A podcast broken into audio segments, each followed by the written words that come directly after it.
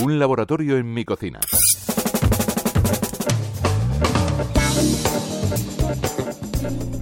La comida china está cada vez más integrada en diferentes culturas y países, también en España. De la cocina oriental conocemos muchas comidas, como los famosos rollitos imperiales o el pato laqueado. Pero, ¿cuánto sabemos de los dulces?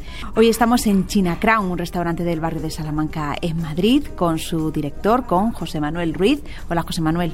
Hola, ¿qué tal? Muy buenas, bienvenida. Gracias por recibirnos. En España tenemos una amplia tradición repostera, pero ¿y en China? En China también, lo que pasa es que mm, no tiene nada que ver eh, con, España ni con Occidente. Aquí en España le damos mucho valor a lo dulce y en China no, en China eh, utilizan mucho producto natural para, endulzar esos postres, ¿no? No, utilizan apenas azúcar. Eh, entonces, la verdad que hay un choque cultural y cuando, cuando nos planteamos hacer una carta de postres en China Crown, sabíamos de ese choque cultural y dijimos, ¿por qué cuando vas a un restaurante chino comes y disfrutas la cocina de que tiene y comes muy bien, pero cuando llegas al postre baja totalmente. Entonces ahí dijimos que no, que había que mantener el nivel, que había que mantener el listón y le dimos una vuelta. Y e ideamos una carta de postres eh, occidentales, pero siempre con toques chinos, con toques asiáticos, especias, y la verdad que es muy divertida. ¿Existen en China postres asociados, por ejemplo, a festividades como el Año Nuevo Chino? Sí, sí, sobre todo y, mm, la festividad de la luna es en octubre y hacen el pastel de luna, ¿vale? Lo pueden hacer tanto salado como dulce. Cuando lo hacen salado es eh, una especie de empanada y luego tienen los pasteles dulces, ¿de acuerdo? Que se suelen regalar en la familia. Eh, normalmente lo suelen hacer de judía roja, judía roja dulce, ¿no? Lo utilizan muchas judías, con batata, con boniato. Y sí es verdad que, claro, para nosotros, yo lo he probado sinceramente y a mí me parece un bocado, mm, mm, está mal decirlo, pero insípido insípido para el paladar occidental. Yo le hubiese puesto azúcar, le hubiese puesto otro tipo de temas, pero cuando te acostumbras al sabor, te acaba gustando porque además te sienta bien. Me has hablado del pastel de luna, ¿qué otro postre para ti es emblemático? Hay un postre muy popular, eh, que son unas bolitas que van rellenas de sésamo negro, de sésamo negro tostado. Se suelen cocer en leche de coco.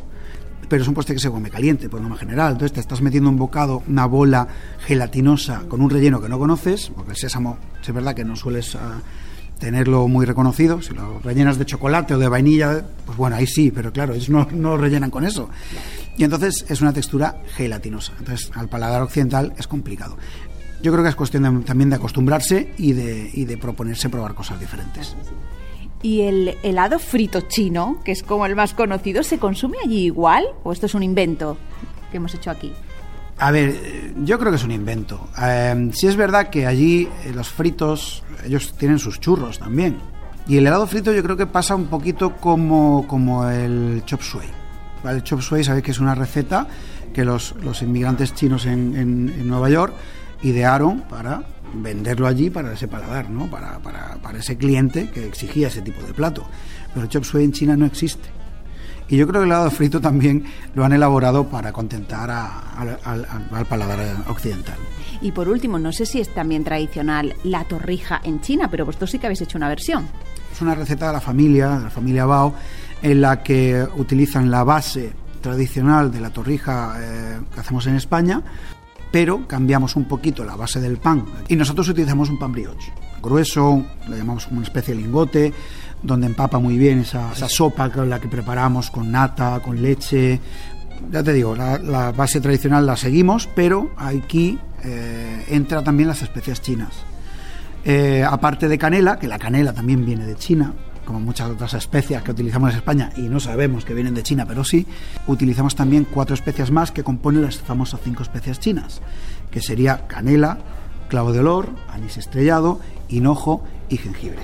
Entonces aunamos o conjuntamos eh, ese bollo empapado en leche, con azúcar, con cáscara de limón, con cáscara de naranja, y aquí le estamos metiendo las especias chinas, que es lo que le dan ese toque particular. Pues ya hemos ampliado un poquito más el paradar y las miras a otras gastronomías. Muchas gracias por recibirnos. Aquí nos vemos en Chinacra. Muchas gracias, Juan Manuel. Muy bien, no, gracias a vosotros por, por, darnos un poquito de voz también y sobre todo a los postres chinos que no suelen ser muy habituales.